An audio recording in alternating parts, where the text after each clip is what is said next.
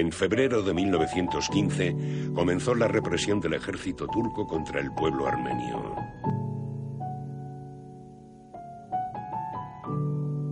Algún tiempo después, los primeros supervivientes del genocidio llegaron a Francia a millares. Para sobrevivir e integrarse, muchas familias armenias eligieron una vida dedicada al trabajo y a los sacrificios, otras no. El clan Malakian fue una de ellas.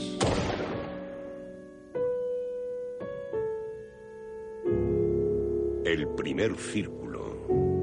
Con Jean Genot, Gaspar Uliel, Baina Yocante y Sami Bougila. Dirigida por Laurent Tuel. En la actualidad, un deportivo rojo avanza a toda velocidad por una carretera. Tras él, otro de color gris le gana terreno. Los dos vehículos hacen esas por la autopista adelantando a los otros coches que circulan por ella.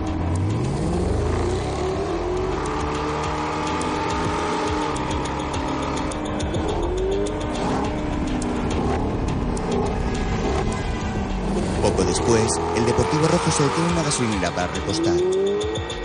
El gris se queda unos metros con el motor encendido. Dentro, dos hombres morenos de aspecto armenio hablan mientras vigilan al otro vehículo.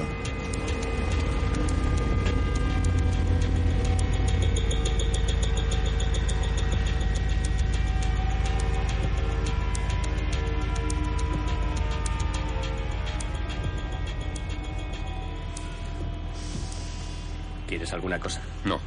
Date prisa. El copiloto se apea y va a la tienda. Mientras, el conductor con gafas de sol contempla como uno de los ocupantes del Deportivo Rojo llena el depósito de combustible y se acerca a charlar con su acompañante.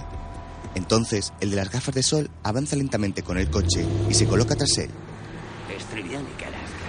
Le da un pequeño golpe.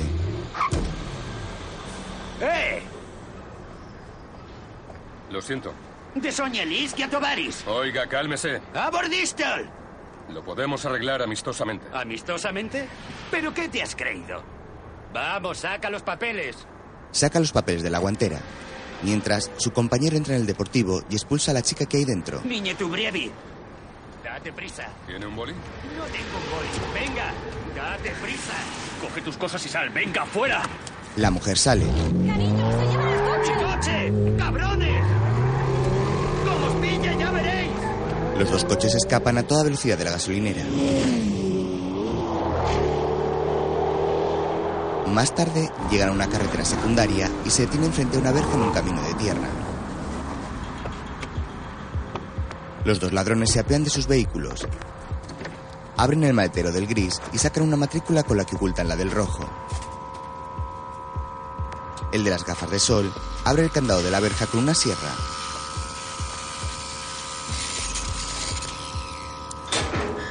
Los dos vuelven a los coches y pasan a toda velocidad al terreno privado.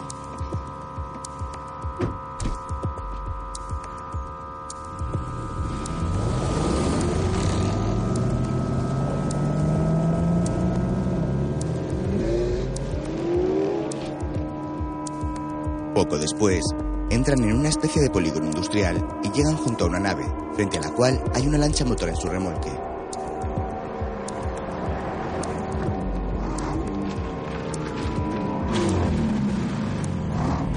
La puerta mecánica de la nave se abre. Dentro les espera un hombre con una sonrisa cínica en los labios. El coche rojo accede a la nave y el conductor del gris hace lo mismo tras intercambiar una mirada con el hombre de la puerta. Esta se cierra a continuación. Tiempo después, en una comisaría, Cada día, durante toda vuestra trayectoria como policías, os enfrentaréis al peligro. Al peligro de la muerte. Entre los que llegaréis a arrestar, algunos no tendrán ningún respeto por la vida. Empezando por la vuestra. Llevar un arma es considerar a cada segundo la posibilidad de matar, pero también la de morir. Serán situaciones que podemos clasificar en cuatro categorías. En cuatro colores. La primera, la blanca, es la ausencia total de peligro. No voy a entretenerme en ella. Como policías os enfrentaréis a ella pocas veces. La amarilla es la conciencia del entorno. Vais caminando tranquilamente, pero todo puede pasar. La naranja es el peligro asumido, una manifestación, un control de rutina. Estáis en alerta máxima. Podéis anticiparos a cualquier acción. Finalmente la roja. La roja es la amenaza real. Aquí, un tipo armado se os planta delante. En este momento, un policía que no esté preparado psicológicamente para usar su arma representa un peligro para sí mismo y para aquellos que se supone debe proteger. Así que haceros estas preguntas. ¿Puedo poner mi vida en peligro? Estoy dispuesto a matar. Por una carretera junto a la costa, una guapa joven avanza en una motocicleta.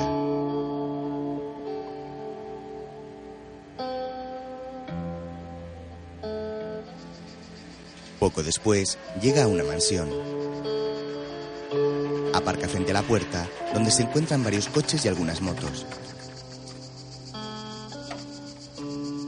Entonces se quita el casco y abre el transportín de su moto. Guarda el casco allí tras sacar un maletín. Saluda a un joven que arregla una de las motocicletas. Hola. Luego camina hacia la puerta.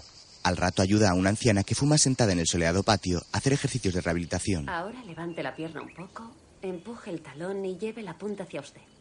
No puedo. Ya le ayudo. Me hace daño. Es normal que le haga un poco. Si no lo hacemos así, no podrá volver a caminar bien. Ya estoy bien como estoy. Mamá, haz lo que la doctora te dice. Es el hombre de la nave. ¿Qué, doctora? ¿Va progresando? No soy doctora. Soy enfermera. Lo importante son los resultados. Y mi madre va mejorando. La enfermera continúa masajeando el pie de la anciana. El hombre se agacha y levanta a un niño en brazos. Luego entra con él en la casa. Mientras, el joven del coche gris llega a la mansión, ve la moto de la enfermera y entra. Se acerca a saludar a la anciana. Buenos días. ¿Cómo se encuentra? Oh, tienes la mano fría. ¿Ya has comido algo? Anda, ve a la cocina y que te preparen alguna cosa. De acuerdo, pero usted deje de fumar. El joven mira a la enfermera cuando el hombre vuelve. Antón, ¿puedes venir? El joven le sigue. Llegan a un despacho donde otro hombre cuenta dinero y le da un fajo a Antón.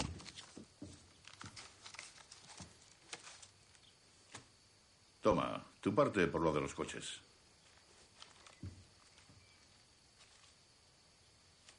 ¿Eso es todo?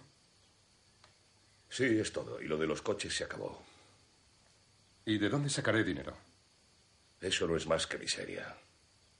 Lo podemos hacer mejor. El martes reúnete con Rudy a las 11. Tu tío te dirá dónde quedamos. ¿De qué se trata? Dime. La enfermera se marcha. De lo que sabemos hacer, no te preocupes. La joven sale de la mansión en su moto. Fuera, dos hombres la vigilan desde un coche y le hacen fotos.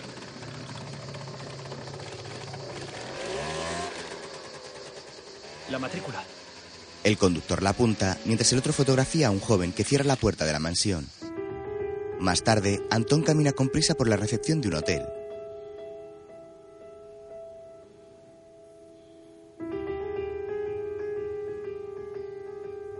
Luego avanza por un pasillo con habitaciones a ambos lados.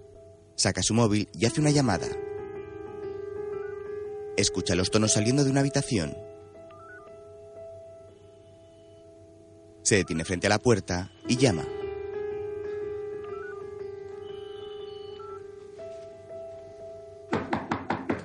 Al poco un hombre abre.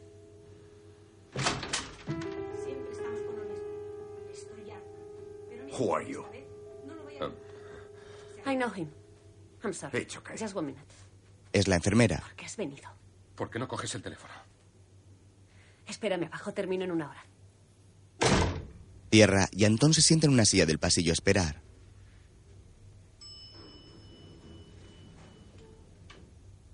Al rato, la enfermera sale. Bye. Le ve fuera y sigue caminando. Él va tras ella. ¿Qué pasa? ¿Cuál es el problema? Eh? Hace dos días que trato de localizarte. Tengo mucho trabajo, estoy cansada. Eso es Pues todo. deja el trabajo. ¿Ah, sí? ¿Y de qué voy a vivir? No te preocupes, tengo dinero. Tengo que irme, lo siento, llego tarde. La joven avanza por el pasillo, pero Antón la toma de una mano y la conduce hacia una habitación.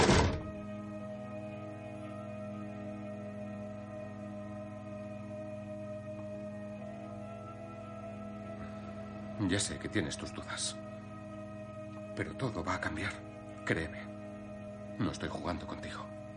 Ella le mira fijamente en la habitación iluminada por la luz dorada del atardecer.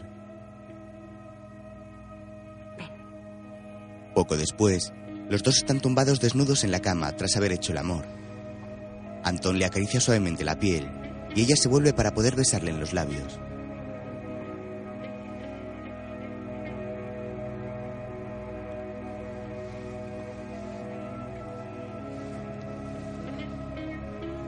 Más tarde, Antón sale del hotel corriendo. Fuera, en un coche, le espera a su compañero fumando y mirando el reloj con desesperación. ¿Has visto la hora que es? Tranquilo, llegaremos a tiempo. Daniel ha llamado, nos espera. No te preocupes. El hombre arranca y se marchan a toda velocidad. Al rato ya es casi de noche, y en la puerta flanqueada por columnas de una gran mansión, alguien hace señales de luz con una linterna. Una furgoneta se acerca marcha atrás hasta colocarse frente a la entrada. Un jeep también aparca a su lado, y un hombre con pasamontañas se apea corriendo hacia la casa. Otro abre la puerta trasera de la furgoneta y todos empiezan a cargar piezas en el interior del vehículo. Son obras de arte. Durante la operación, uno de los hombres vigila con un rifle automático en la mano. Dentro de la mansión, han atado y amordazado a una familia. Uno de los ladrones es el jefe de Antón. Sus secuaces siguen robando cuadros, esculturas, cerámica y otros objetos de gran valor. Antón, también con pasamontañas, lleva una pintura a su jefe para que éste le dé el visto bueno. Todos se apresuran en cargar la mercancía robada en la furgoneta. Entonces, llevan al dueño, también amordazado y atado, hasta una caja fuerte.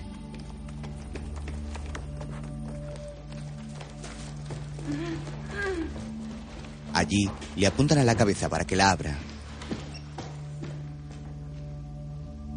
El jefe llega y colocan al hombre frente a la caja fuerte.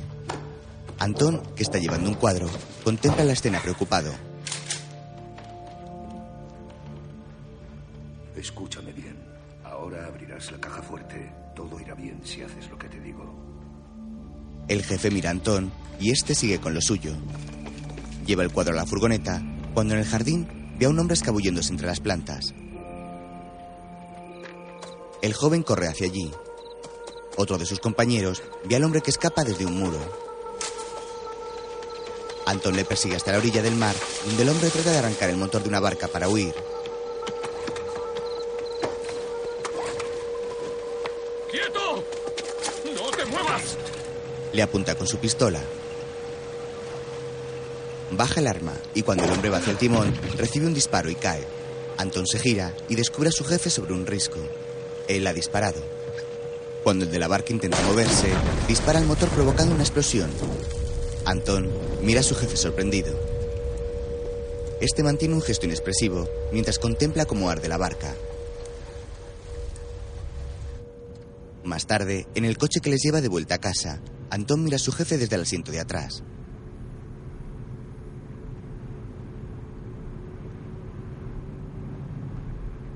Qué lo has matado? Podrías haberlo dejado ir, no habría cambiado nada. Cállate. Antón obedece y agacha la cabeza resignado. Al día siguiente, el policía que dio la charla a sus compañeros llega a la mansión asaltada. Algunos agentes y los forenses traen el cuerpo del asesinado en una bolsa para cadáveres. El policía les mira fijamente. Un compañero se acerca a él.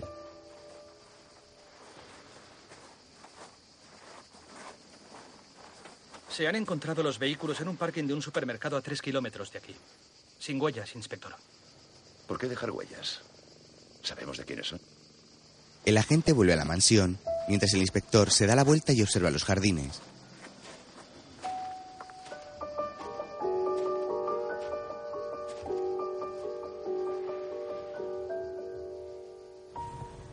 Mientras, Anton y la enfermera avanzan en coche por un camino de tierra en dirección a una puerta de hierro forjado. El joven detiene el vehículo y ella le mira extrañada. Anton se apea, rodea el coche y le abre la puerta a la joven. Ella se baja y ambos caminan hacia la verja, bajo la sombra de los árboles que delimitan la vereda. Anton se adelanta y sonriendo abre la puerta de hierro.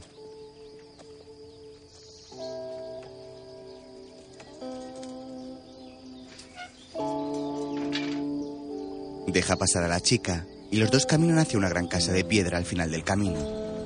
La vivienda está medio en ruinas y cubierta de vegetación. Anton entra con gesto feliz y relajado. Pasean por el patio central hasta una fuente y los dos miran a su alrededor. Bonito, ¿verdad? Sí, ¿Te gusta? mucho. Pronto será nuestro. ¿Qué? Lo reformaremos. Haremos un hotel tipo familiar. Ella le contempla con extrañeza y baja la mirada. Él sonríe. Mira ese espacio. Será para los caballos. Y yo me ocuparé de ellos. ¿Sabes de caballos? Aprenderé. Luego Anton pasea entre unos caballos blancos que pastan apaciblemente en la propiedad. Ven. No tengas miedo. La joven se acerca y Anton saca un sobre de azúcar. Ya verás. Lo abre con los dientes. Dame tu mano. Le vierte el azúcar sobre la mano. No tengas miedo. Pon la palma bien abierta. Despacio, despacio. El caballo devora el azúcar. Otro se acerca y resopla. Los jóvenes sonríen encantados y contemplan el paisaje a su alrededor. Quiero vivir aquí. Pero solo si es contigo. Solo no podría. Ella se queda pensativa antes de sonreír. Luego, dentro de las ruinas e iluminados por el sol de la tarde, los dos se besan con pasión y dulzura.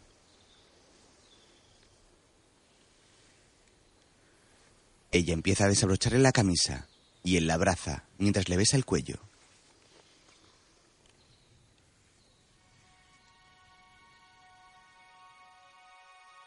Por la noche, la ciudad costera parece iluminada por las miles de luces de los edificios y el paseo marítimo.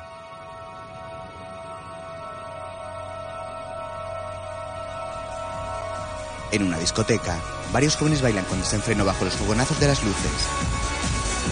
Anton llega con su compañero, que saluda a una chica con un beso en los labios. Ella le dice algo al oído y Rudy se vuelve hacia Anton, que parece buscar a alguien. Oye, ven con nosotros, te divertirás. Ve tú, yo vendré luego. Anda, ven.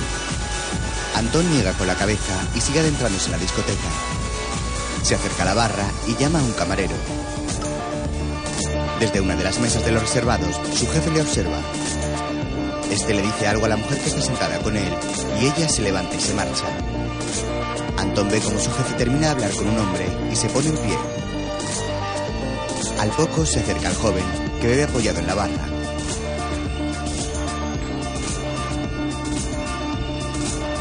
¿Todo bien? Sí. Yo no me quedo esta tarde. Como no te veo mucho últimamente, quería decirte una cosa. Eres mi hijo, Anton. Sabes que algún día deberás hacerte cargo de mis negocios. Tus decisiones serán buenas o malas. Pero no debes permitir que nadie las cuestione.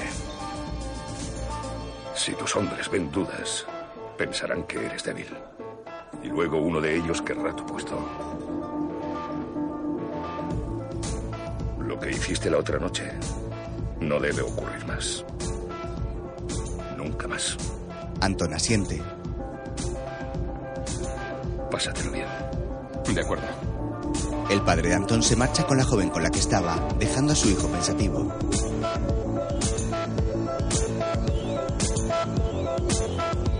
Poco después, Antón se acerca al hombre con el que hablaba su padre. Ya verás. Antón, he hablado con tu padre. Siéntate.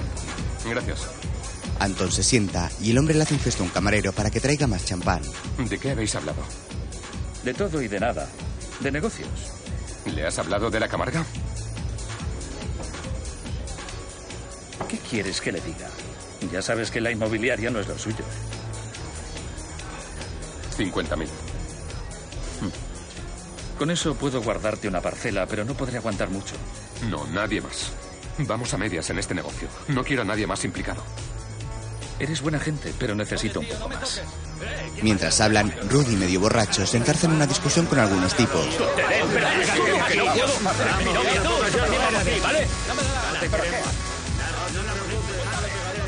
Tú bloquea la venta. Pronto tendrás el resto. ¿Qué te pasa con ese lugar? Ya habrá otros negocios. Ese es el que me interesa. Está bien. Por los negocios. Brindan con el champán y Rudy llega. A vuestra salud. Se traga un chupito. Vamos, para de beber. Joder, ¿qué, qué pasa? Va todo bien, ¿no? ¿Qué, qué pasa? ¿Por qué me tocáis los cojones? Señor, debe irse. ¿Y tú quién coño eres? Soy el dueño. Rudy. Estamos divirtiendo. Estoy muy bien. Eh, no me rayes, ¿vale? Y por eso molestas a la clientela. Si no sabes beber, Nos quédate en acabamos casa. las copas y nos vamos. No os largáis ahora mismo. Eh, tranquilo. Este es mi local. y hago lo la que me da mierda, la tío. gana. Nos marchamos si queremos. No eres nadie para Rudy. darnos hago lo que me da la gana. ¿Sabes quiénes somos? Claro que lo sé. Sois dos hijos de puta que se prostituyen en la autopista. Antón se levanta furioso y choca la cabeza del dueño contra la mesa. ¡Llamad a la policía! ¡Vamos, muévete! ¡Vete, vete! ¡Vete! Antón huye.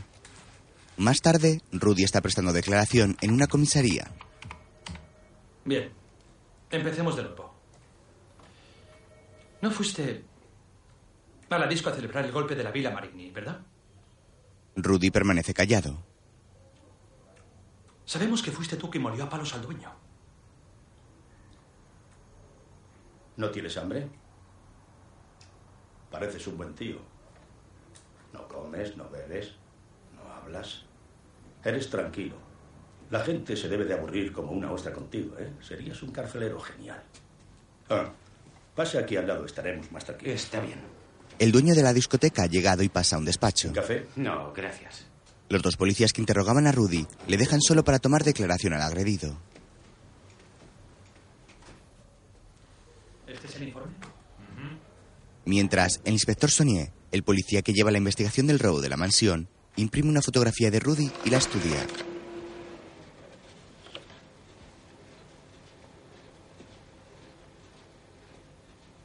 Luego la cuelga en una pared de cristal junto a varias imágenes más con los rostros de Antón, su padre y otros miembros de la banda.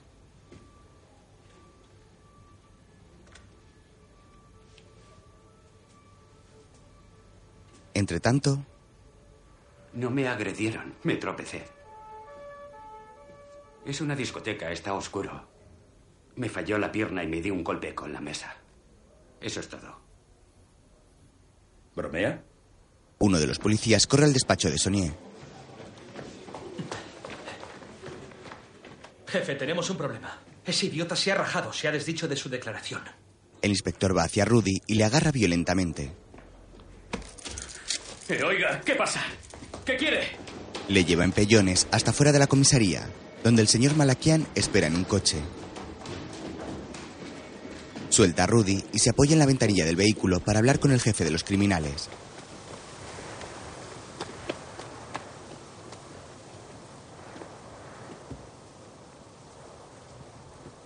¿Con qué le ha amenazado para que se retractase? ¿Con matar a su familia? ¿Con quemar su discoteca? Quizá habéis cambiado de región, pero no vuestra forma de actuar. Lo de la Villa Marigny es obra vuestra. Y se cobró una víctima. A donde vais dejáis la muerte. Esto se va a acabar. La próxima vez que nos veamos hará falta algo más que intimidar a alguien para seguir adelante. ¿Me está amenazando, inspector?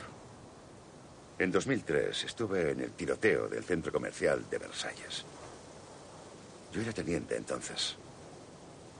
Usted perdió un hijo. Y yo un amigo. Entra. Es la única cosa que tenemos en común. Adiós, señor. Malakian sube la ventanilla y el conductor arranca alejándose de la comisaría bajo la tinta mirada de Sonier.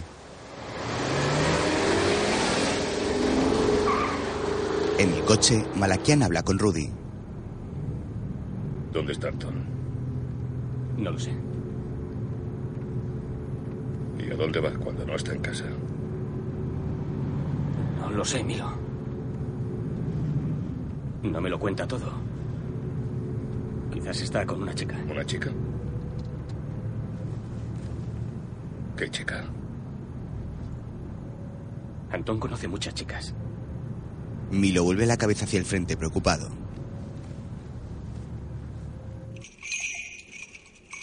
Otro día, en una ceremonia cristiana ortodoxa, un diácono hace oscilar un incensario mientras el sacerdote bendice a los feligreses con un crucifijo.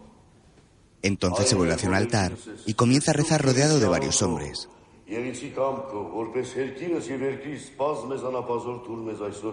Եվիցի կամքը, որպես երկիրս եւ երկրի սպազ մեզ անապազոր թուր մեզ այսօր եւ մի տանի մեզ փորձություն ալ բրկյաս ու ինչ անես զիգոյ արքայություն եւ զորություն եւ փառք հավիտյանս հավիտենիս ամեն Se gira hacia la congregación y todos se ponen en pie. Entre los asistentes se encuentran Milo y su madre. բոլոր վտանգներից ու փորձություններից Poco después, todos están sentados escuchando la misa, cuando Antón entra sigiloso por la puerta del templo y camina hacia una sacristía iluminada por numerosas velas. Su padre y su abuela le ven, pero siguen rezando. Antón se detiene frente a una hornacina con una corona de flores en su interior. Haciendo un gesto respetuoso, enciende una vela y la coloca junto a otras en un cáliz de metal. Se santigua y sale rezando.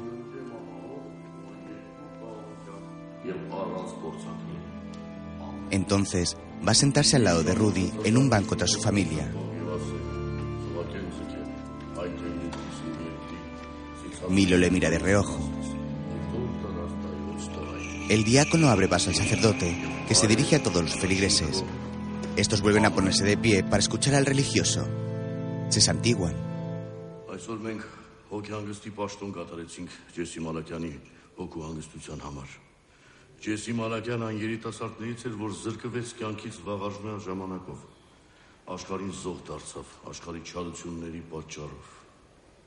Աստված թող հոգին լուսավորի։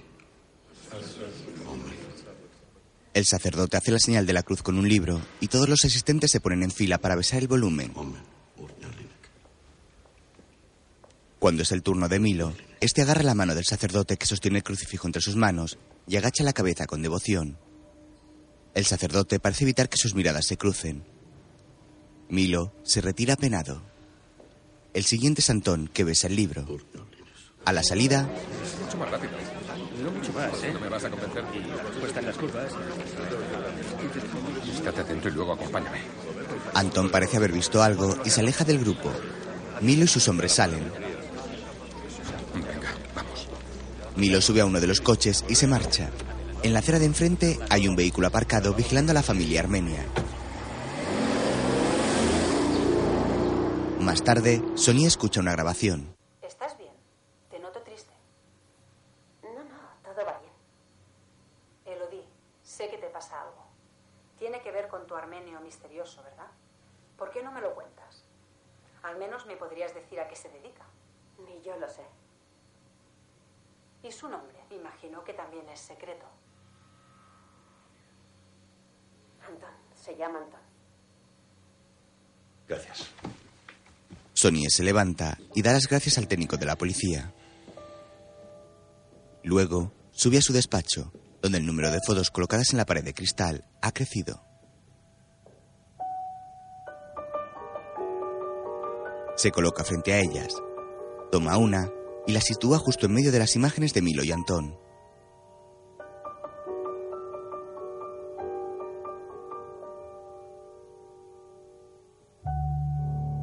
Al día siguiente, en la mansión de los Malakian, Ven, no te escapes. Antón habla por teléfono. Vendré a recogerte a las seis. Eh, Antón. Romeo. Rudy entra con dos grandes bolsas que vacía en el suelo. Antón cuelga. Mira esto. Son un montón de zapatos. ¿Te acuerdas de la partida en casa de Zacar? Le desplumé. Y como no tenía dinero, le he vaciado la tienda. Toma. Son italianos, lo último. No son de mi estilo. Son de piel. Son de piel de cordero. Mira. Y yo tengo los mismos. No hay nada mejor. No llevaremos los mismos zapatos. Bueno, entonces coge otro par. Rudy, tengo que hablar contigo. De un proyecto que tengo. ¿De qué se trata? De un hotel, en la Camarga. Es un negocio limpio. Ya está en la fase final. ¿Te interesa? ¿Milo está al corriente? No. A ver, Antón, ¿por qué te has metido en la cabeza ir a trabajar? Marín ni salió bien. Y si tu padre nos tiene en cuenta, no está bien hacer negocios. Ya sabes cómo funciona. Lo sé, lo sé. Si necesitas pasta, te puedo echar una mano. ¿Cuánto quieres? ¿30.000? ¿40.000? Más tarde, Milo sale de la mansión acompañando al niño, que va montado en triciclo.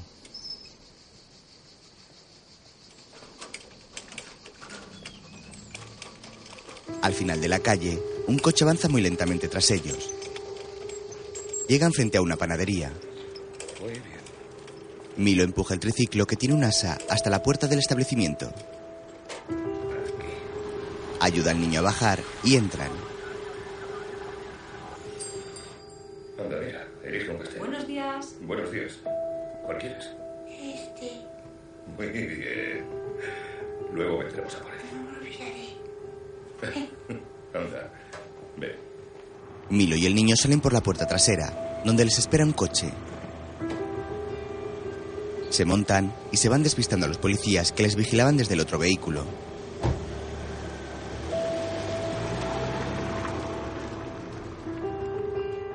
Delante, una mujer aparta el triciclo.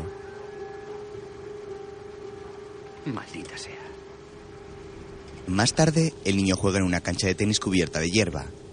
Milo le vigila.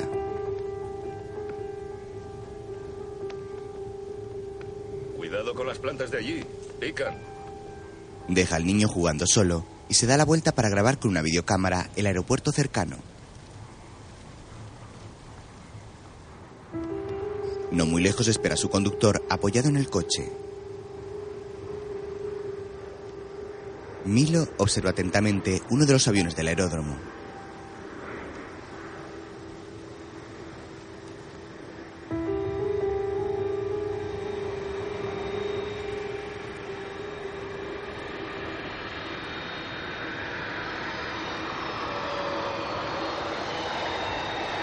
Luego se vuelve hacia el niño y le llama. Rubén, vamos. Más tarde, Entre dos y tres semanas. Todo depende del transportista. Bien, bien. Antón llega en su coche hasta la casa en ruinas, donde el hombre con el que habló en la discoteca ha comenzado las obras de reconstrucción. Antón, ¿cómo estás? ¿Qué es todo esto? Si quieres abrirlo el verano que viene, hay que empezar con las obras, ¿ya? ¿Por qué haces esto? Hicimos un trato, Emilio. Antón, me hablas del dinero, pero son solo promesas. Todavía no he visto ni un solo euro. He invertido en fondos propios, pero no puedo seguir así. Y hay gente que tiene dinero, pero tú no. Tendré el dinero. ¿No confías en mí? ¿Cuándo? Dame un mes. ¿Por qué no nos asociamos ¿Con mi padre? No. Eso no le incumbe. Déjalo al margen. Un mes. Está bien. Pero ni un día más. Antón entra a revisar las obras. Mientras tanto, Sonia se reúne con su superior. Siempre pasa lo mismo. Quieren resultados, pero al mismo tiempo retiran los efectivos. El ministerio me presiona con el asunto de las tragaperras. Así que a partir de hoy esa será su prioridad. Póngase a trabajar en ello inmediatamente. ¿Y el caso Malaquian? De momento déjelo de lado. ¿Que lo deje de lado? Es un caso muy importante en el cual hemos avanzado mucho. ¿Han avanzado? No ha aportado ninguna prueba. Ante un juez no tiene nada. Solo es cuestión de tiempo. No, no hay nada tangible ni concreto en esta causa. Hable con nuestros informadores. Ya sabe que no conseguiremos nada por esta vía. Los Malaquian son herméticos. No hay que dejarlos ni respirar. Hay cosas que se me escapan, Sonier. En París tiene muy buena fama. ¿Qué ha venido a hacer aquí? Conozco el tema. No haga de los Malaquian un caso personal. No hay nada peor en un policía que la falta de objetividad. Se ha cometido un asesinato. Sí, lo sé. Lo sé. Mientras tanto, en la mansión de los Malaquian, Milo está en la cocina bebiendo una copa.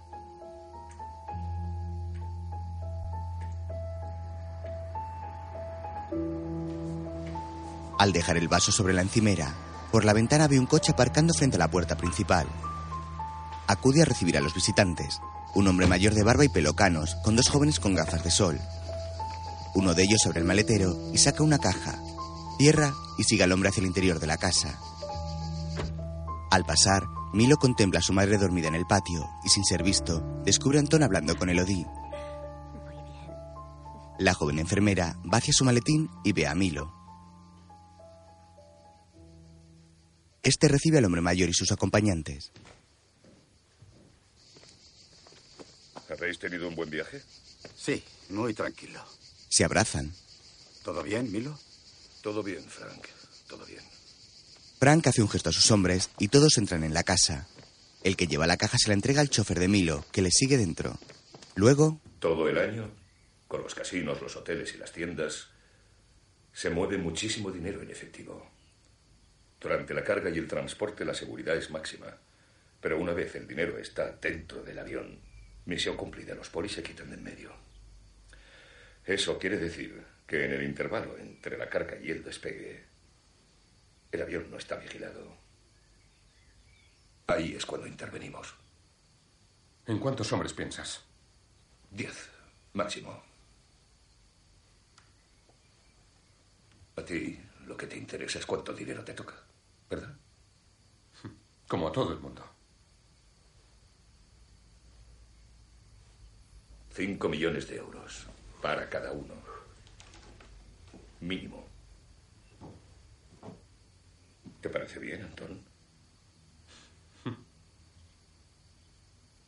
Frank. Es tentador, Milo, pero arriesgado. Hace falta que nos des más detalles. Venid aquí. todos se levantan y se acercan a Milo, que señala un mapa.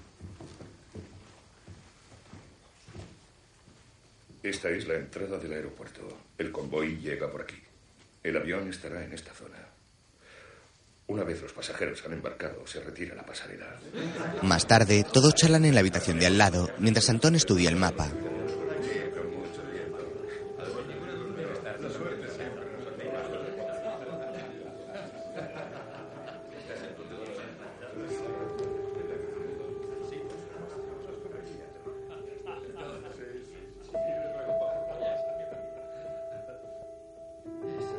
Milo, extrañado de no ver Antón con el resto, se acerca a Rudy.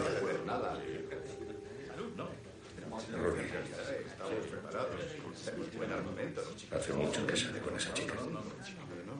¿Qué chica? No me tomes por idiota. La enfermera. ¿Desde cuánto se ven? No lo sé, Milo. No lo sé. Desde que viene por aquí, ¿verdad? No lo sé. No lo sé. Rudy se aparta incómodo. Más tarde, en un restaurante costero, Milo y su hermano se reúnen con Emilio.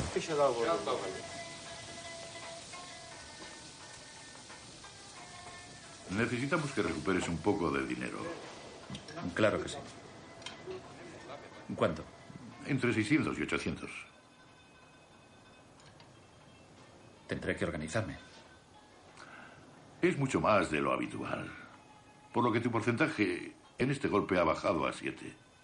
Si acepto el 12% es porque recuperar fondos es arriesgado. Con eso el dinero no sale caro. Sí, pero es dinero limpio. Y soy yo quien lo garantiza. El hermano de Milo escribe algo en una esquina del mantel de papel, la arranca, la dobla y se la entrega a Emilio. Este la abre y observa un nuevo porcentaje. Sí, está bien. Está bien. Alzan sus vasos y beben. ¿Antón participará en el golpe? ¿Por qué lo preguntas? No, por nada. No, dímelo. Tiene pendiente un pago de un pequeño negocio. ¿Un negocio? Sí. ¿Qué tipo de negocio?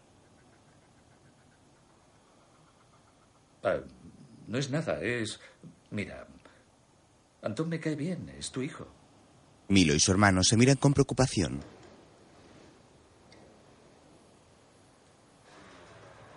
Entretanto, Elodie llega con su moto frente a un edificio. Desde un coche, alguien vigila a la joven enfermera. Ella se apea de la moto y entra. Poco después, Sonia llama a su puerta. Elodie abre extrañada. Señorita Lecon, Sí, ¿quién es usted? comisario Sonier. He preferido venir a verla en vez de llamarla. Me gustaría hablar con usted. ¿Puedo entrar? Elodie abre la puerta del todo y deja pasar al policía. Este le entrega un sobre. Venga. Es para usted. ¿Qué es? Ábrelo. La joven abre el sobre y saca algunas fotos de Antón y ella.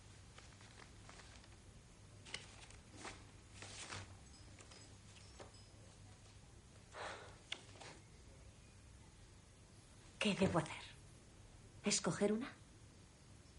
¿La policía las regala? No estoy aquí para entrometerme en su vida privada. Estoy al mando de una investigación y mi deber es informarla de las actividades reales de la familia Malakian. Del clan Malakian. Elodie va pasando las fotos. La última es una imagen del cadáver abrasado en la barca.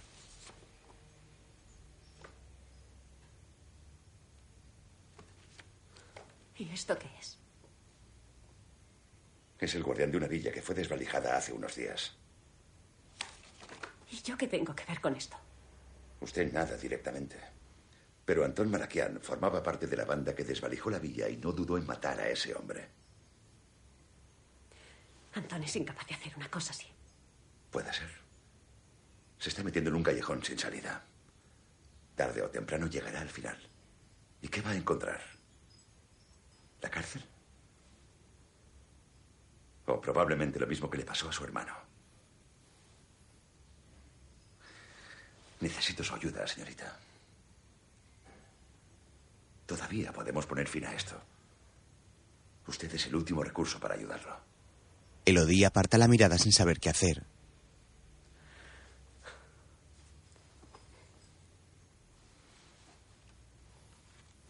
Tenga. Es mi tarjeta. Si averigua algo, llámeme. Poco después, Sonia sale del edificio. Desde su terraza, la joven enfermera le ve alejarse. Mientras, Milo se reúne con un anciano. ¿Qué puedo hacer por ti, Milo? Necesito material. Te escucho. Para equipar a 10 hombres. Necesito fusiles de asalto, chalecos antibalas, granadas y también un ML-83. ¿Qué vas a hacer con todo eso? En la comisaría, Este es Abdeslam Alami, 71 años, jubilado. Se fue de Francia hace 10 años para instalarse de nuevo en el Líbano. Parece ser que continúa haciendo sus negocios desde allí. Su tapadera la importación y exportación por el Mediterráneo. Casi siempre dátiles o frutas exóticas. La policía solo le ha molestado una vez. ¿Por qué? Se insinuó que los sirios se aprovechaban de su sociedad para machacar al ejército francés cuando Beirut empezó a descontrolarse de nuevo. Bien. Esas son las fotos de la reunión de la otra noche en casa de los Malakian. ¿Has conseguido nombre y apellidos de los integrantes? Eso es más complicado. Estos no sé quiénes son. En todo caso, está claro que preparan algo. Sonia toma de nuevo la foto del anciano Alami.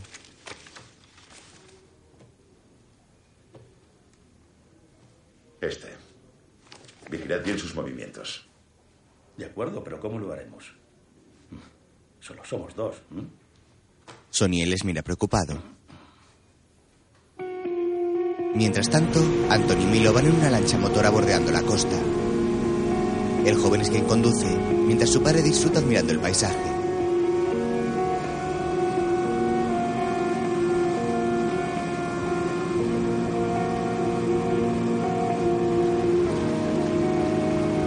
Se detienen y miran hacia la orilla cubierta de vegetación.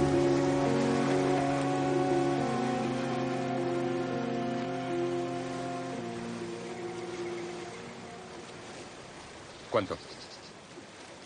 Siete minutos. Por la carretera, como es previsible, seríamos presa fácil en cualquier momento. Con las lanchas no nos podrán seguir y podemos escapar. Tenemos que encontrar un embarcadero cercano. Allí nos esperarán dos vehículos para dirigirnos hacia el norte. En siete minutos pondremos en jaque a toda la policía. Milo asiente pensativo. Un plan genial, hijo. Será un gran golpe y lo haremos juntos. Tienes mucho talento. El día de mañana tus hombres te escucharán.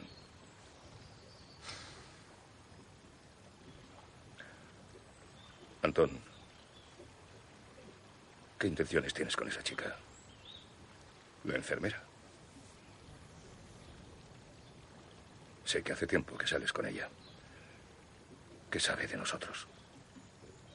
Nada. ¿Qué te has creído? ¿Que se lo cuento todo? ¿Que hablo en sueños? Escúchame. Con ese policía pisándonos los talones, no podemos cometer ningún error. Somos como una piña. Ella es diferente.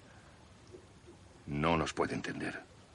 En cambio, nos puede traicionar. Tienes que dejar de verla. ¿Me has entendido? Te he entendido. Vámonos. Milo coloca su mano sobre el hombro de su hijo en señal de afecto. Más tarde, en el puerto, Milo y sus hombres reciben el cargamento de Alamí.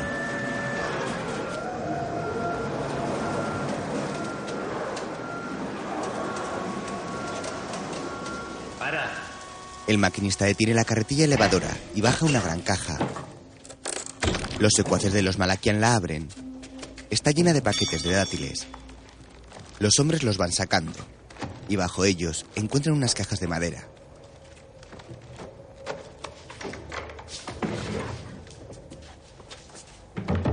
Las abren y sacan un rifle de repetición. Se lo entregan a Frank, que lo observa detenidamente.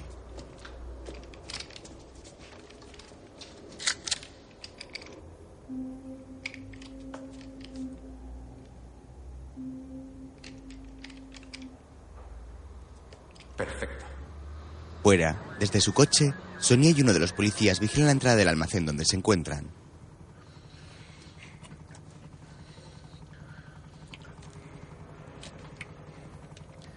Os envío a Cutar para el relevo. Sonia se baja del coche y se marcha del lugar.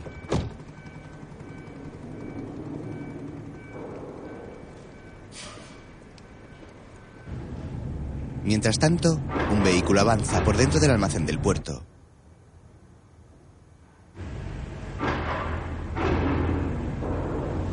Mirari, ¿me recibes? Sí, Thierry, te recibo. Ahora voy, no tardo nada. Un camión retrocede hacia la entrada del almacén. ¿Qué estás haciendo? El camión bloquea la vista del policía Mirelli y el coche de Milo, Anton y Frank, que esperaban dentro del almacén, aprovecha para huir. Sin darse cuenta, Sonia camina unos metros por delante de ellos. Milo le sigue con el coche y se detiene un momento.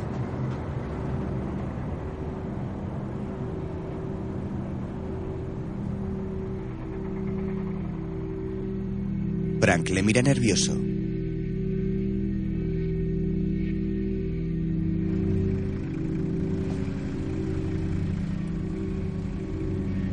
¿Quién es ese tío? Un maldito poli. Ven como el inspector se sube a su coche y arranca. Milo aprovecha y se empotra contra él.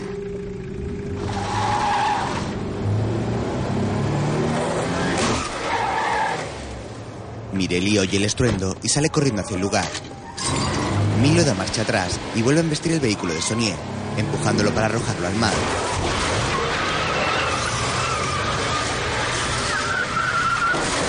Sin embargo, un punto de amarre detiene el coche.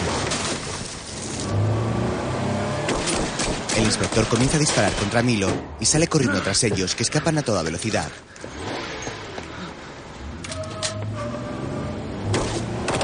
Frank dispara a los policías con el rifle de repetición. ¡Apártate, Mirelli! ¡Apártate! Mirelli cae al suelo herido y Sonie corre hacia él. Milo y los demás escapan del puerto.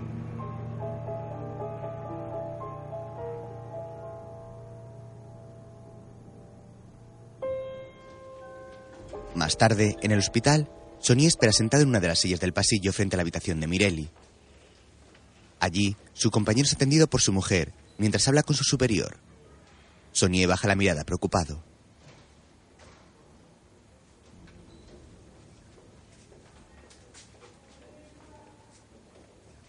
Adiós. El jefe de Sonia sale y va hacia el inspector.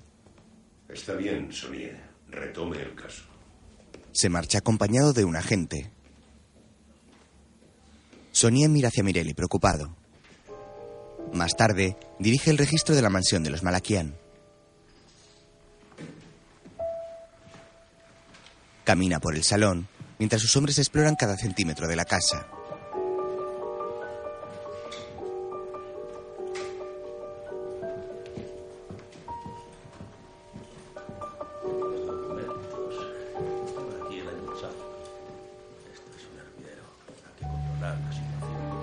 Elodie llega en su moto y un policía le pide que se detenga. Pare. Pare, señorita. No hay nada que ver aquí.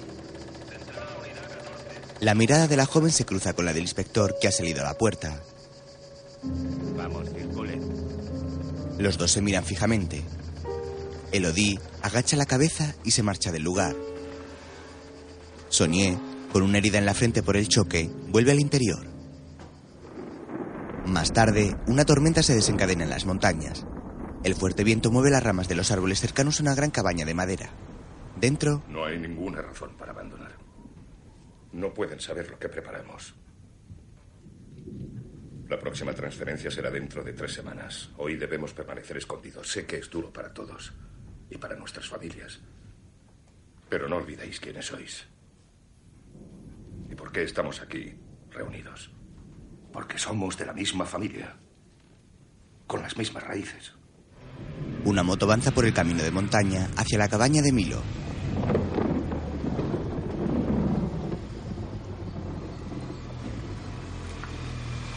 ¿Cómo va con los fuerabordas? Todo bien. El motorista entra y se acerca a Milo. Le habla al oído.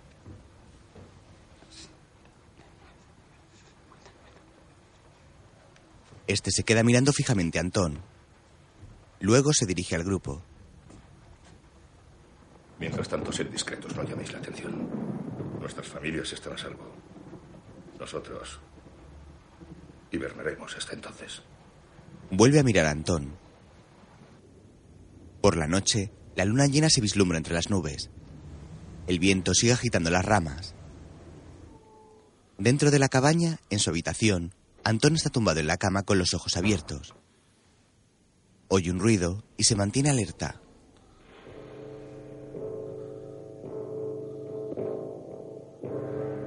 Al día siguiente, una moto avanza a toda velocidad por la carretera. Al rato, Elodie sale de una clínica y va hacia su scooter cuando el motorista se acerca a ella asustándola. Él se levanta el visor del casco. Soy yo. Sube. Elodie le mira indecisa.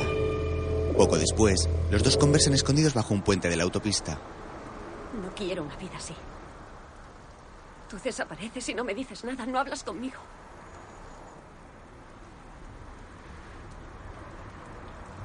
No me hablas de tu familia, de ti. Tu hermano está muerto, ¿verdad? ¿Quién te lo ha contado? ¿Ha sido Rudy? Respóndeme, ¿quién te lo ha dicho?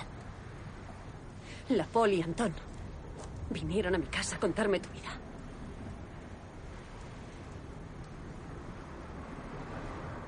Estoy embarazada. Anton la mira esbozando una sonrisa nerviosa.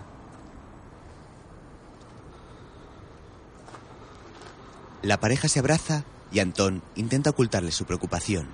Más tarde se reúne con Emilio. Este habla por teléfono. Nos vemos el martes en mi despacho. ¿De acuerdo? Le espero. Adiós, hasta el martes. Emilio cuelga. No pongas mala cara. Hemos llegado a un acuerdo. Estaba acorralado, ya no podía esperar más. Ya tenía el dinero, te dije que era cuestión de días. Somos amigos, dejémonos de tonterías. Quizás este negocio no es adecuado para ti. No creíste en mi palabra. Es eso, no creíste en mi palabra. Lo siento. ¿Con quién has firmado? Es confidencial, así son los negocios. Anton se pone en pie y toma su casco. Lo siento. De pronto, el móvil de Emilio comienza a sonar. Antón ve en la pantalla el nombre de Milo. Furioso, le atiza un golpe a Emilio con el casco en la cara. Luego se tira sobre él, agarrándole de la camisa y zarandeándole. Venga, dímelo ya, dímelo. Dime que has firmado con mi padre. Este negocio era entre tú y yo, ¿me oyes? Nadie más, nadie más. Se marcha dejando a Emilio con la cara ensangrentada. Elodie le espera afuera.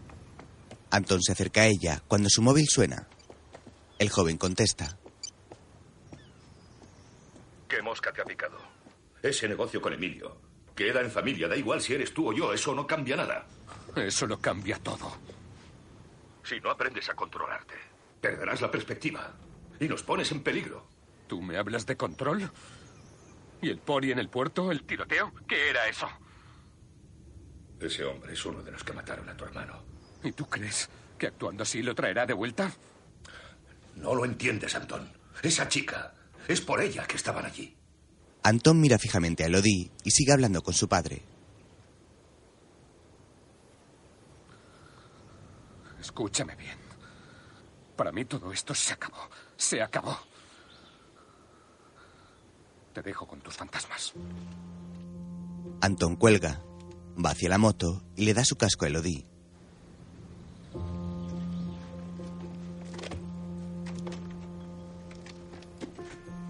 Mientras tanto, Sonia, Kutar y otros agentes registran el piso de la chica.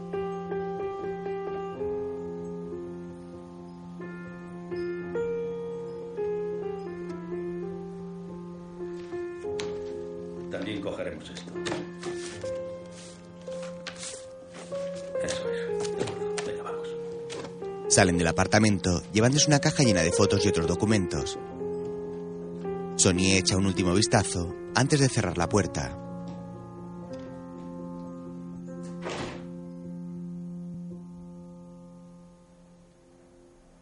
Tiempo después, en Bordiguera, una pequeña ciudad costera del norte de Italia cercana a la frontera con Francia, Elodie sale de una tienda.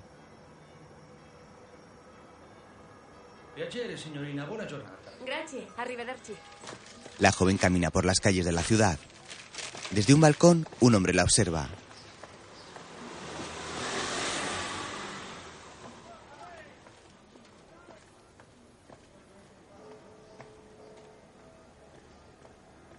Chao, Vela. Hola, Rudy. Rudy entra en la casa, donde Antón cuenta varios fajos de billetes.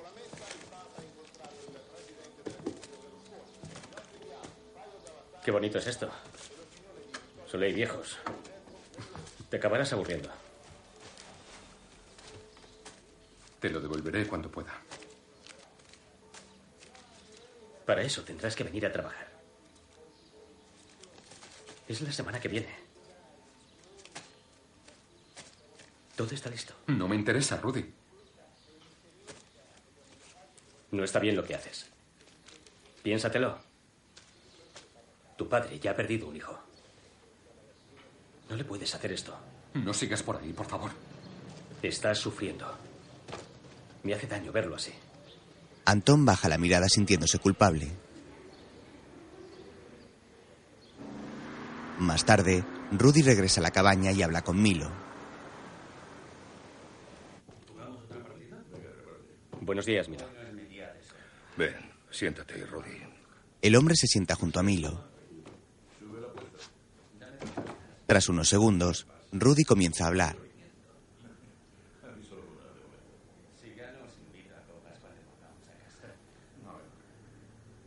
No va a venir, Milo. No me vas a decir dónde está. Se lo he prometido. Sé que mantendrás tu promesa. Porque eres un hombre de palabra. Porque eres leal. Por eso trabajas para mí, ¿verdad? Sí. Esa chica tiene que desaparecer. Milo, ¿sabes? Antón es mi amigo.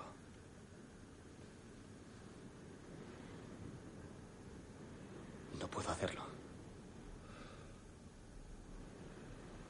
Pues entonces, ¿qué puedes hacer por mí? Rudy aparta la mirada. Se queda pensativo unos instantes y se pone en pie. No. Dos cartas. Dame dos cartas. Ya. Cartas. El resto de hombres de Malaquián juegan a las cartas o limpian sus armas. Rudy sale de la cabaña. Entretanto, en la comisaría, Tratamos de averiguar qué día darán el golpe. Estos son los transportes de fondos previstos para el mes que viene, tanto los regulares como los excepcionales. ¿Qué hay de las escuchas? Nada de momento. Bien. el jefe sale del despacho dejando solos a Sonia y Kutar. Kutar, consulta las cantidades con los bancos y clasifícalas por orden de importancia. Mientras tanto, en Italia, Elodie se toma un zumo sentada en la terraza de un bar junto a Antón que lee el periódico. Ve pasar el coche de Rudy. ¿Tienes que ver a Rudy? No. Su coche acaba de pasar. ¿Ah, sí? La enfermera se termina el zumo. Voy a hacer la compra. Iré a la farmacia. ¿Quieres algo?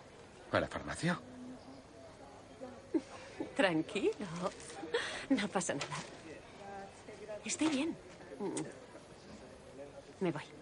Se besan. Vuelvo enseguida. La joven se marcha.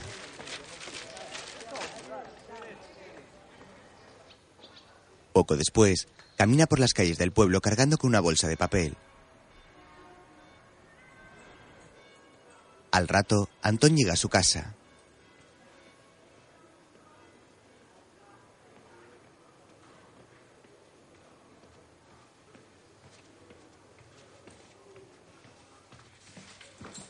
Toma su móvil y hace una llamada.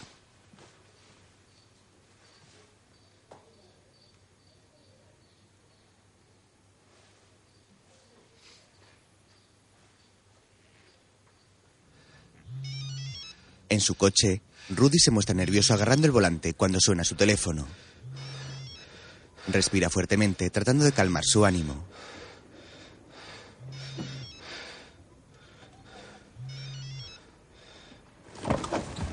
Entonces se apea del vehículo. Elodie sigue avanzando por las calles empedradas de Bordiguera. En casa, Antón deja el teléfono sobre la mesa preocupado. Rudy, con una mano en el bolsillo, sube deprisa por los escalones de una calle y gira en una esquina. Antón sale al balcón. Rudy llega a la calle por la que acaba de marcharse Elodie. Anton divisa el coche de Rudy y apaga su cigarro. Su amigo sigue caminando a toda prisa por los callejones estrechos. Anton abre un cajón y saca una pistola.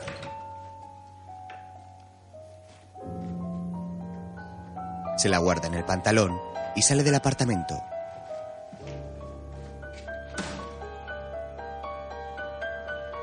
Sube a la azotea y escala una verja para ver mejor el coche de su amigo.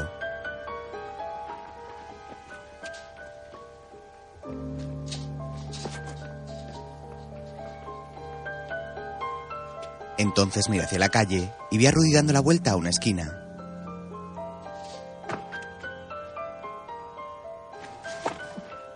Anton escala por el tejado de tejas rojizas y llega hasta una zona plana.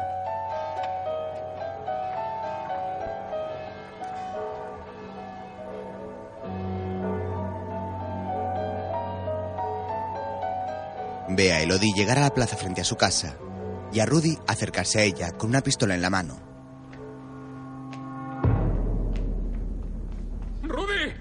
Los dos miran hacia arriba y ven a Anton en el tejado. Entonces, Rudy levanta la pistola y encañona a Elodie. Anton apunta a Rudy. ¡No! Rudy mira a su amigo. Se produce un disparo y la bolsa de la compra de Elodie cae al suelo. Varias naranjas ruedan por el empedrado. Rudy, con los ojos llenos de lágrimas, se desploma herido de muerte por Antón. Elodie mira al joven Malaquian, que respira profundamente impresionado por lo que acaba de hacer. Tiempo después, amanece un día nublado en las montañas que rodean la cabaña de Milo.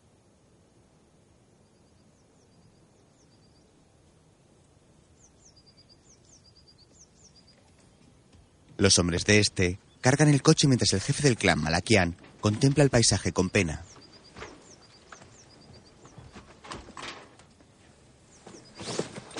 Frank y los otros meten sus macutos cargados de armas en los jeeps.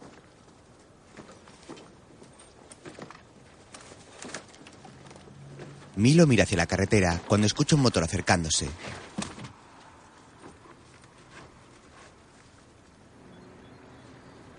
El coche de Rudy aparece tras una curva y entra en el camino de tierra que lleva hacia donde se encuentran todos.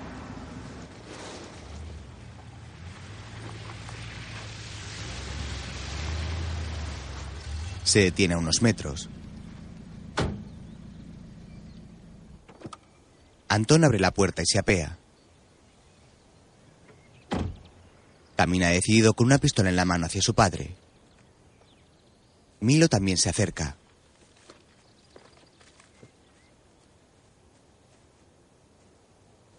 No lo entiendes. Lo que quieres de mí nunca lo tendrás. Nunca. Vamos a acabar esto juntos. Y luego me dejarás vivir mi vida. O si quieres, lo acabamos ahora. Le ofrece la pistola.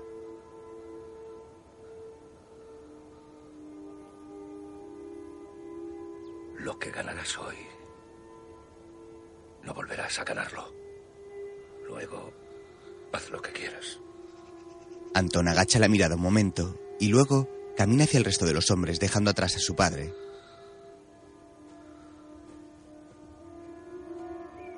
Milo vuelve a contemplar el paisaje entristecido.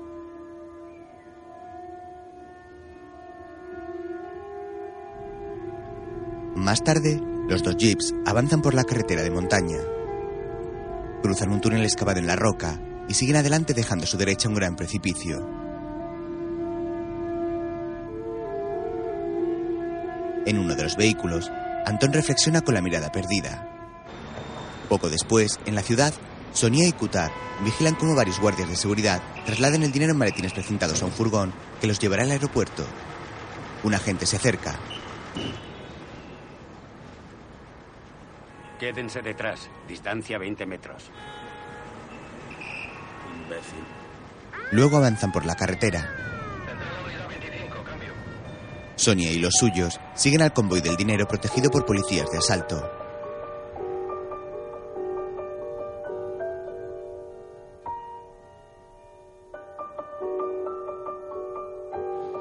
Al rato llegan al aeropuerto.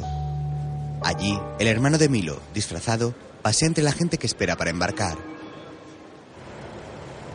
Anton y el resto llegan con los jeeps a la pista de tenis abandonada y aparcan mirando al aeródromo.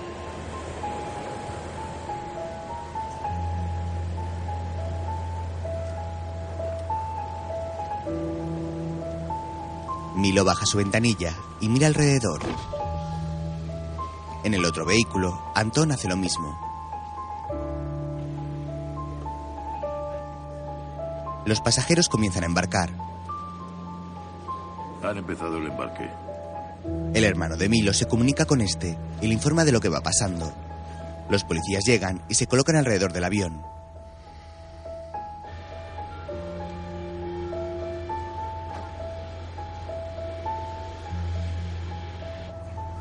Ya han llegado. Los hombres de Malakian esperan impacientes para entrar en acción.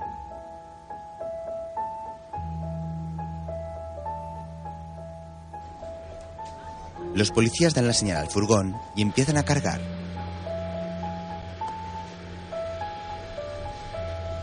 Están cargando. Maletín tras maletín, el dinero va subiendo por la rampa de carga hasta la bodega del avión.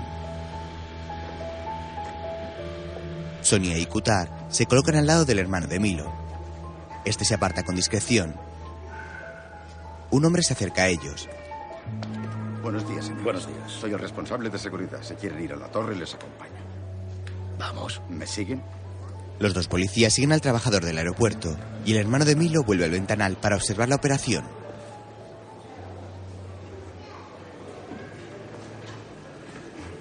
Sonier está aquí. Milo vuelve la cabeza para mirar a Antón. ¿Qué hacemos? Continuamos. El joven Malakian le escribe un mensaje a Elodie.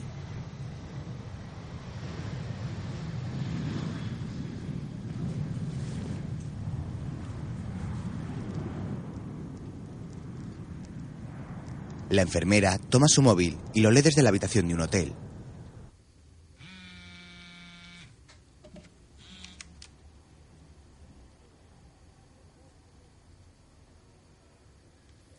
Luego toma el teléfono de la habitación y realiza una llamada. Hola. Sí, querría un taxi, por favor.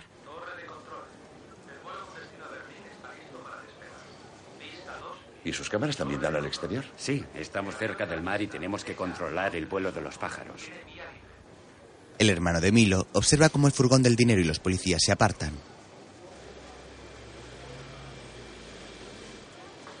Se van. Milo vuelve a mirar a Antón y da la orden de empezar. Motores en marcha. Entre tanto, el taxi ha llegado al hotel de Lodi y la joven se monta en él. Buenos días. Buenos días. El coche arranca.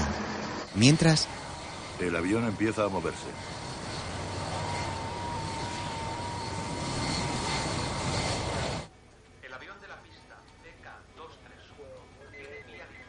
¿Dónde están? ¿Quién? ¿Cómo que quién? Las unidades especiales. Por razones de seguridad, salen de la pista una vez se ha cargado el avión. Deme la radio. Soy Sonier, volved de inmediato. Ya hemos acabado. Espero fuera. Me he dicho que volváis. No salgáis del perímetro de las pistas hasta que el avión esté en el aire, ¿entendido? mientras, Milo le hace una seña a uno de sus hombres y este se coloca el pasamontañas y baja del jeep. Antón le mira nervioso. El hombre se mueve entre la vegetación y se queda escondido. El avión comienza a moverse para dirigirse a la pista de despegue.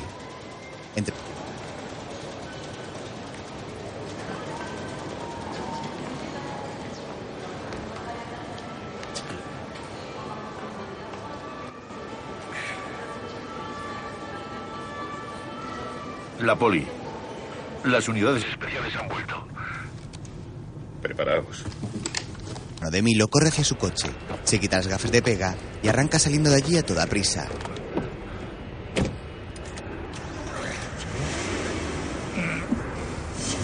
Los furgones de la policía llegan de frente y él se empotra contra el primero de ellos, cortándoles el paso.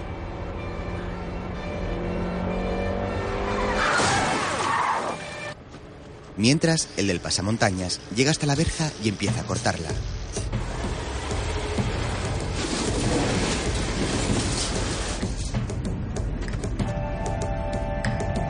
Los dos jeeps entran y van hacia el avión.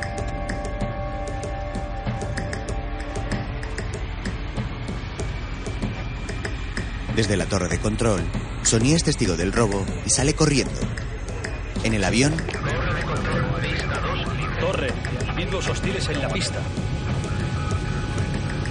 ¡Bloquead las salidas! los hombres de Malakian se sitúan alrededor del avión apuntando hacia el aparato.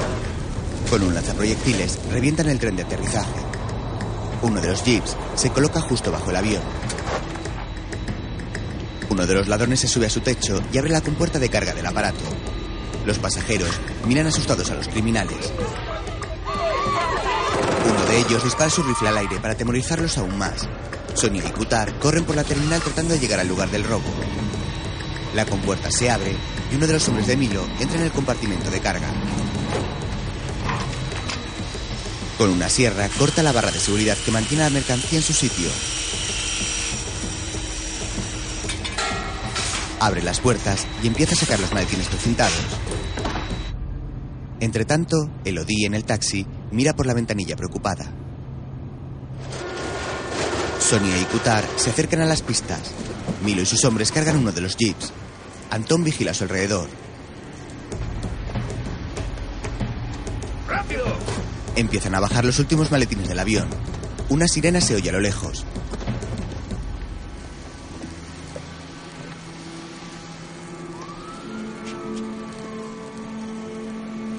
¡Lanzad el humo! ¡Prisa!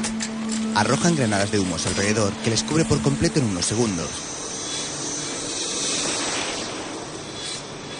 Misha, poneos a salvo.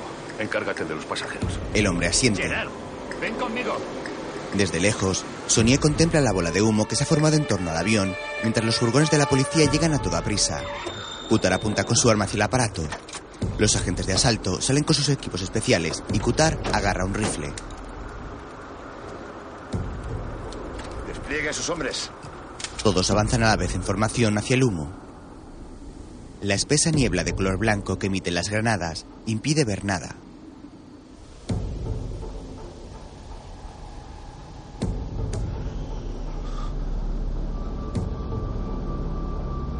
Dos hombres levantan las manos. Por favor, no nos disparen. Los policías se acercan más. Pónganse a salvo. ¡Que salgan de aquí! ¡Llévenselos de aquí! ¡Evacuadlos! ¡Vamos, pónganse a salvo! No hemos hecho nada. ¡Kutar! ¡Llévate a alguien! ¡Bloquead aquella salida! Charlie, conmigo. Entre el humo, Sonia ve a uno de los ladrones. Los delincuentes han sacado a los pasajeros y los han situado alrededor del avión. Los ladrones, amparándose en el humo, disparan un proyectil a uno de los furgones, haciéndolo estallar. Kutar logra salvar al conductor arrastrándole fuera. Sonia se acerca al humo. Milo le observa desde allí. Entonces Antón sale corriendo. Una bala hiere a Milo que cae al suelo. Entre el humo aparece la figura de uno de sus hombres con pasamontañas.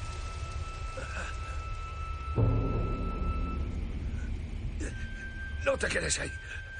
Es Antón, que llevando una pistola en la mano, mira hacia su padre en el suelo. Ve al coche. Haz lo que te digo. Antón no le hace caso. Levanta su arma y apunta a Milo con ella. Antón dispara más allá de su padre y Sonia aparece devolviéndole el tiro que le da en el cuello. Milo dispara con su rifle a Sonia, que corre a esconderse tras el tren de aterrizaje. Se produce un tiroteo entre ambos, mientras Antón agoniza en el suelo a pocos metros de su padre. Un jeep llega. ¡Rápido, vamos! Sus compañeros recogen a Milo y Antón y se los llevan.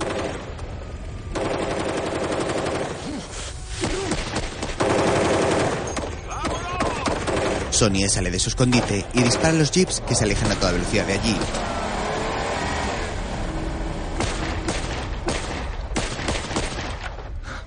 Se queda sin balas y cuando pone un nuevo cargador, los vehículos ya están fuera de su alcance. El inspector se queda mirándolos respirando agotado.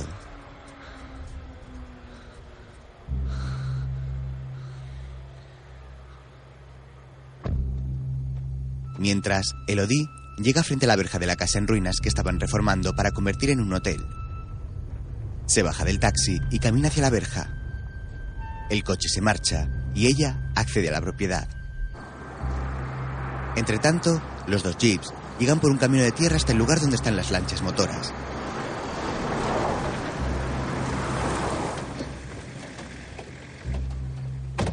Sacan a los heridos. Cogedle. Vamos. ¡Deprisa! ¡Vamos! Uno de ellos carga a Antón sobre sus hombros y le lleva hasta una lancha. Milo coge tras él. ¡Rápido, rápido! El resto carga los maletines robados. Depositan a Antón en una lancha a la que también sube Milo. La otra la van llenando de maletines.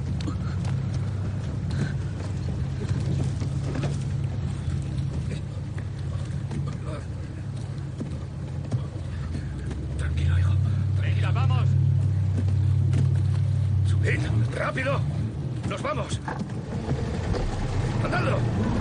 Las lanchas se ponen en marcha y escapan cruzando las aguas como había planeado Antón.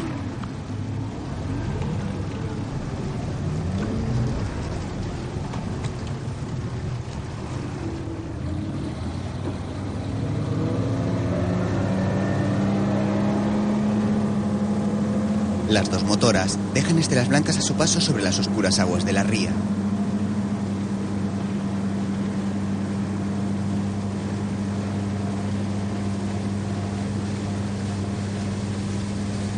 Antón agoniza entre los brazos de Milo.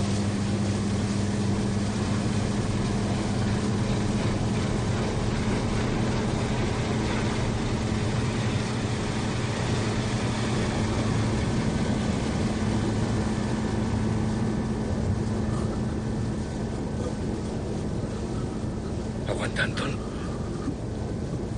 ¿Me oyes? Tienes que aguantar. Elodie. Me espera en la playa. Milo no puede contener las lágrimas al ver el rostro cubierto de sangre de su hijo.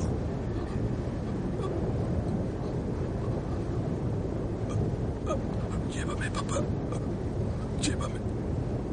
Antón aprieta la mano de su padre. Cada vez le cuesta más respirar y la sangre empieza a borbotear saliendo de su boca.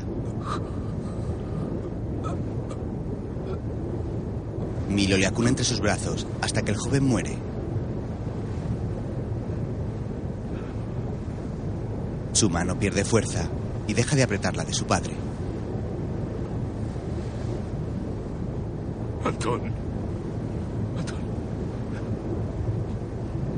Milo acaricia la frente de su hijo, mientras las lágrimas corren por sus mejillas.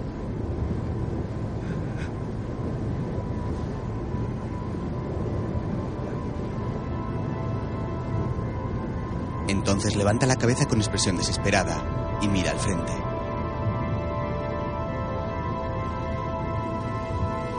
Las dos motoras avanzan sobre las aguas a toda velocidad.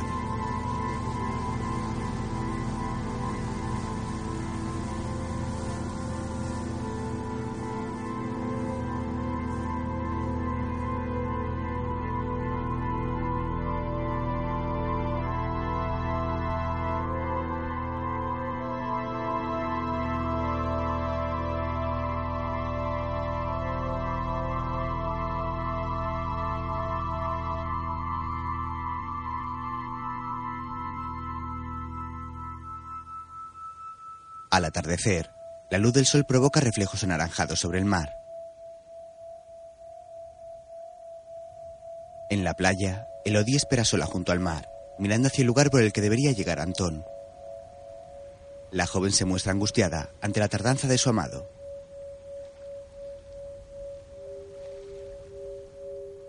El tiempo pasa y el sol comienza a ocultarse por el horizonte. Elodie, con lágrimas en los ojos, Mira a su alrededor desesperada.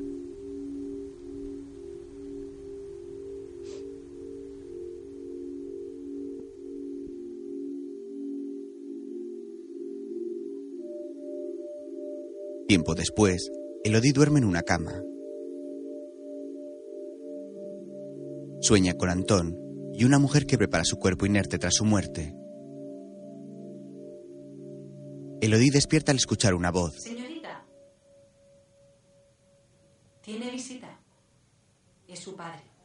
La joven se incorpora en la cama. ¿Mi padre? Elodie está en un hospital. Se levanta y camina por el pasillo con decisión.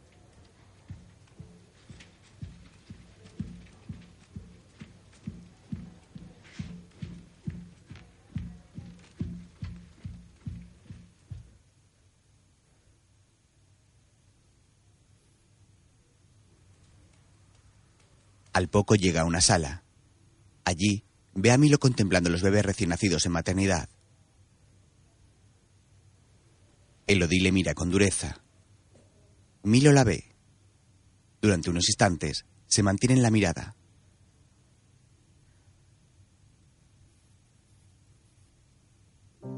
Finalmente, Malaquian aparta la suya llena de dolor.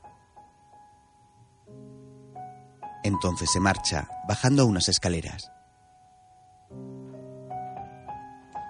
Elodie corre hacia la sala de maternidad y comprueba que su hijo está bien.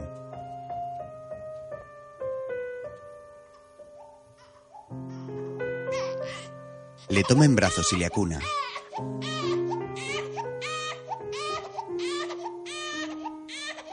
El pequeño llora con fuerza, pero pronto se calma al contacto con su madre.